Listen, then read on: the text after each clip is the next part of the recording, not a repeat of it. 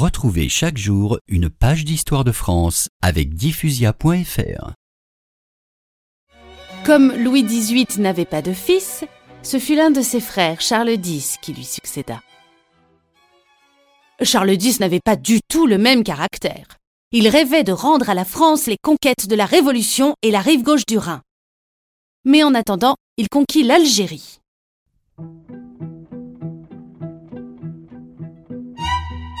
À l'époque, Alger était encore un nid de pirates musulmans qui descendaient parfois sur les côtes de Corse et de Provence et qui emmenaient des Français en esclavage. Un jour, l'envoyé du roi de France ayant fait des reproches au bey d'Alger, celui-ci le frappa d'un coup d'éventail. Charles X résolut alors de prendre le repère des pirates.